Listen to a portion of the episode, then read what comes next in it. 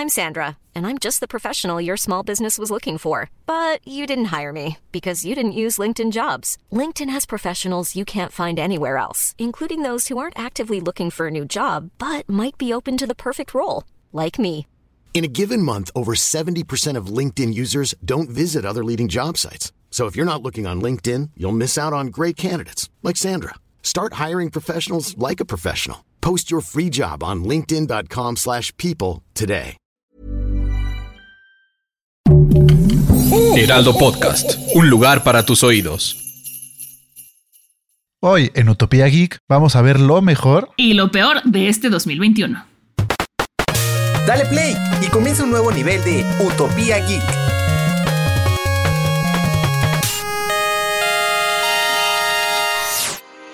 Bienvenidos a un nuevo nivel de Utopía Geek. Como siempre está mi querido Fede conmigo. ¿Cómo estás, Fede? Muy bien, muchas gracias. Oigan, pues se acerca fin de año, ya estamos a nada de que se acabe el año y tenemos que hacer un recuento de qué ha sido lo mejor y lo peor que ha pasado durante este año porque tuvimos muchísimos estrenos en videojuegos, tuvimos eh, muchas películas en Marvel, el mundo de Marvel se movió muchísimo, tuvimos Loki, que es la columna central de todo lo que está pasando en Marvel. Entonces, a ver, empieza tú, Fede, ¿qué, qué, qué, qué puedes rescatar de este año? Híjole, lo que más me gustó, voy a empezar hasta eso con algo que no es de películas. Siento que de lo mejor del año fue el anuncio de la nueva MacBook Pro. Siento que la verdad es una compu muy capaz. Ok, sí. De verdad, o sea, sí está un poco más cara que lo que estaban sacando con las compus de M1, pero es una compu demasiado capaz. O sea, esa cosa puede hacer lo que quieras. Y más con el, con el M1 Pro y el M1 Max están muy densos. De verdad se me hace de lo mejor del año.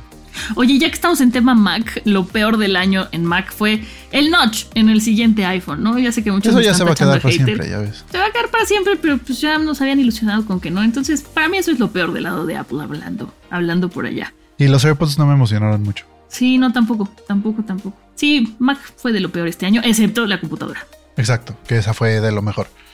También hoy- Sí. este año salieron los, los AirPods Max o Pro. Sí, creo que a principio de, año, ¿no? Sí, tampoco. La Es que verdad, o esta sea, pandemia se ha sentido suenan- como un- Sí. O sea, suenan bien, pero no suena también como unos Sony. No cancelan tanto el sonido como unos Uh. Sony también. Lo que pasa es que los AirPods lo que tienen que es muy cómodo para ponerlos y quitarlos y el pairing con el celular. Pero Eso así que digas eso sí. como qué grandes audífonos. Los, no, No, fuchi guacala. sí, no. Oye, y del lado de los, de los videojuegos, pues no tuvimos lanzamiento de consolas porque pues todos fueron en, en 2020. Solamente la salió el Switch OLED y la verdad es que sí tiene una pantalla impresionantemente hermosa, es más grande que la del Switch. Entonces yo eso sí, sí lo metería en las mejores cosas. Insisto, si ya tienen un Switch no, no cambien a este todavía, pero si no tienen uno o ya está muy viejo su Switch, sí es una cosa que súper vale la pena. Se ve divino. Sí, pero sí, justo sí hay gente que todavía no puede ni siquiera conseguir su PlayStation 5 porque todavía no hay. Y quieres que saquen más consolas. De lo peor del año 2021 en tecnología, la escasez de chips. Sí. Eso también se tiene que decir.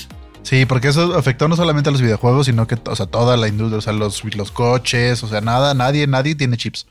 Pero fíjate que eh, me decían por ahí, ahí tuve alguna plática con una industria desarrolladora que hacen chips, y decían que en los coches no hay tanto problema porque en los coches están pagando más para tener chips, porque si un coche te lo sube en mil pesos de precio, no te das cuenta y no lo sientes tanto. En cambio, una consola, si te la suben mil pesos, ya dices, wow, wow, wow, ¿qué está pasando aquí? Sí. ¿no? Entonces sí, sí está haciendo una diferencia. Y hablando de videojuegos, me gustaría decir como lo mejor y lo peor en videojuegos, según yo, según el Heraldo, lo que hicimos por acá, porque tuvimos muchísimos videojuegos. Tuvimos Returnal, It Takes Two, Psychonauts, Forza, Deadloop, eh, Guardians of the Galaxy, Metroid, Resident Evil, Halo, tuvimos Forza, Forza ya dije, eh, Mario Party, o sea, tuvimos muchísimas cosas. Entonces, en mi opinión, de lo mejor, eh, pues por supuesto, Takes Two que se llevó el GOTY. No sé si estoy tan de acuerdo o no, pero me gustó que no se lo llevara Ratchet and Clank porque dicen que son los PlayStation Awards en vez de los Game Awards, porque siempre hay un favoritismo a, a PlayStation. Eh, It Takes Two lo que tiene es que tiene una, una jugabilidad muy original. O sea, se tiene que jugar de dos personas. Es, es una joya ese juego, la verdad sí, sí vale la pena.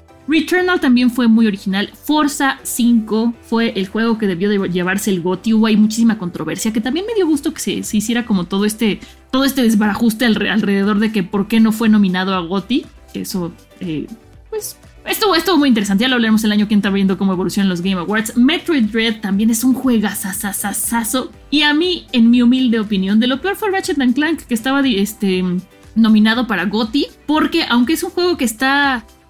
Se ve muy bonito, siento que no es algo nuevo, solamente que se ve muy bonito. Pero bueno, a lo mejor yo soy muy hater, mi querido Fede. Vámonos de aquí porque si no voy a empezar Sí, a pero, hablar. pero si quieres algo que se ve bonito y que no sea muy nuevo, pues mejor un juego remasterizado y ya, ¿no? Vuelves a jugar algo clásico y. Digo, la historia sí es nueva. La historia sí es nueva porque, bueno, no les spoileo nada. Jueguenlo y me dicen si les gusta o no. Haterenme en redes si quieren. Tú de, de, de Marvel, ¿qué, qué Fede? Lo mejor de Marvel, la verdad, y fácil y por mucho, la de Spider-Man. O sea, sí, la verdad, vivió Sí. el hype. Fui el día del estreno, lo bueno es que no recibí ningún spoiler, pero la verdad sí vivió el hype y qué gran película. Todo el mundo salió de la sala feliz, todo el mundo salió de la sala contento. De verdad, no voy a decir mucho porque sé que hay gente que no la ha visto y es una película que no me gustaría spoilarle a nadie, Ok. pero de verdad, wow.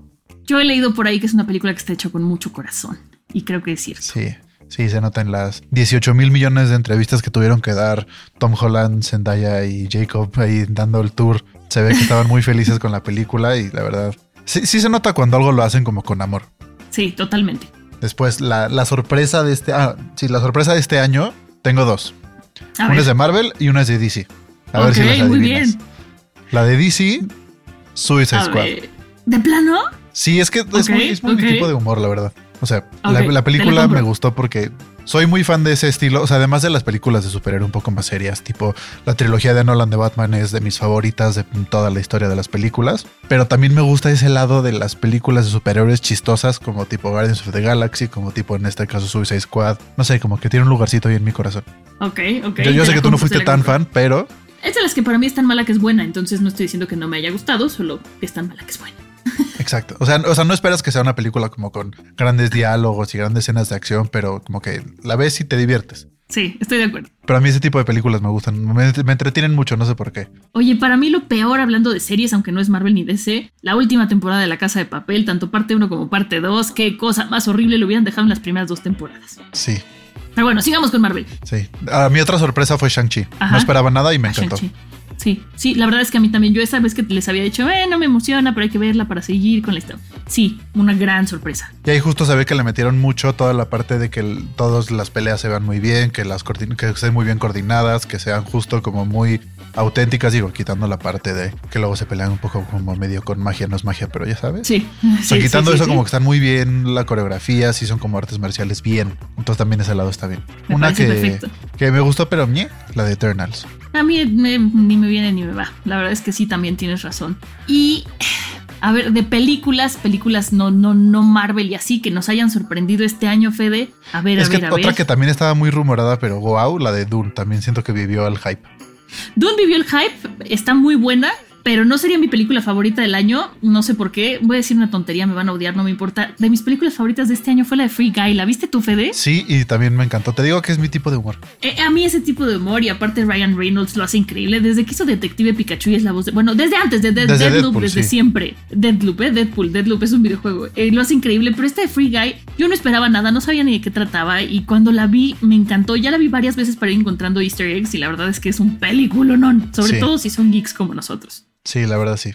Y también otra cosa que me sorprendió mucho, las series de Disney Plus de Marvel. Las de Marvel, las de Star Wars también. Pero esas ya sabíamos desde, o sea, desde la primera Mandalorian Ah, bueno, dijimos que eso, pero, pero las de Marvel dije como, bueno, puede ser que Sí. como que lo quieran hacer tipo como película, pero sin tanto presupuesto y puede que quede, pero la verdad sí, están muy bien hechas y la verdad, wow. Sí, totalmente. A mí la de Loki, ven que les decía, no, pues no tengo tantas ganas y es un Sí. mega trancazo. Es, No, es y un eje aparte, central de todo lo que otra cosa, no pensé que iban a tener tanta importancia las series, porque ya lo habían hecho antes, tipo con las de Shield y ese tipo de series que, o sea, sí como que medio No tenían que ver, digo, ya al final las quitaron de ser canon, pero Ajá. cuando en su momento eran canon, como que sí tenían que ver, pero no, pero...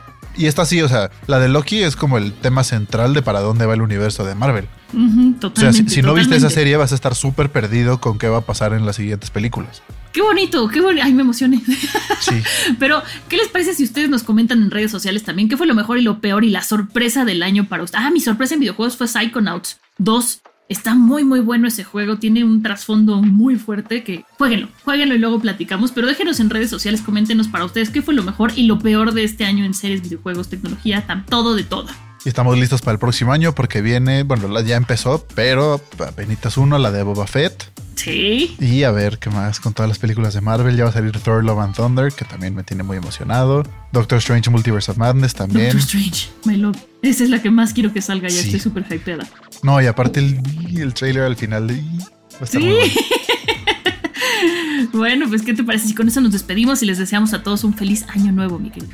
Exacto, muy feliz año nuevo, que sea un año muy geek, lleno de muchos videojuegos, muchas películas, muchos gadgets y que la pasen demasiado bien. Adiós.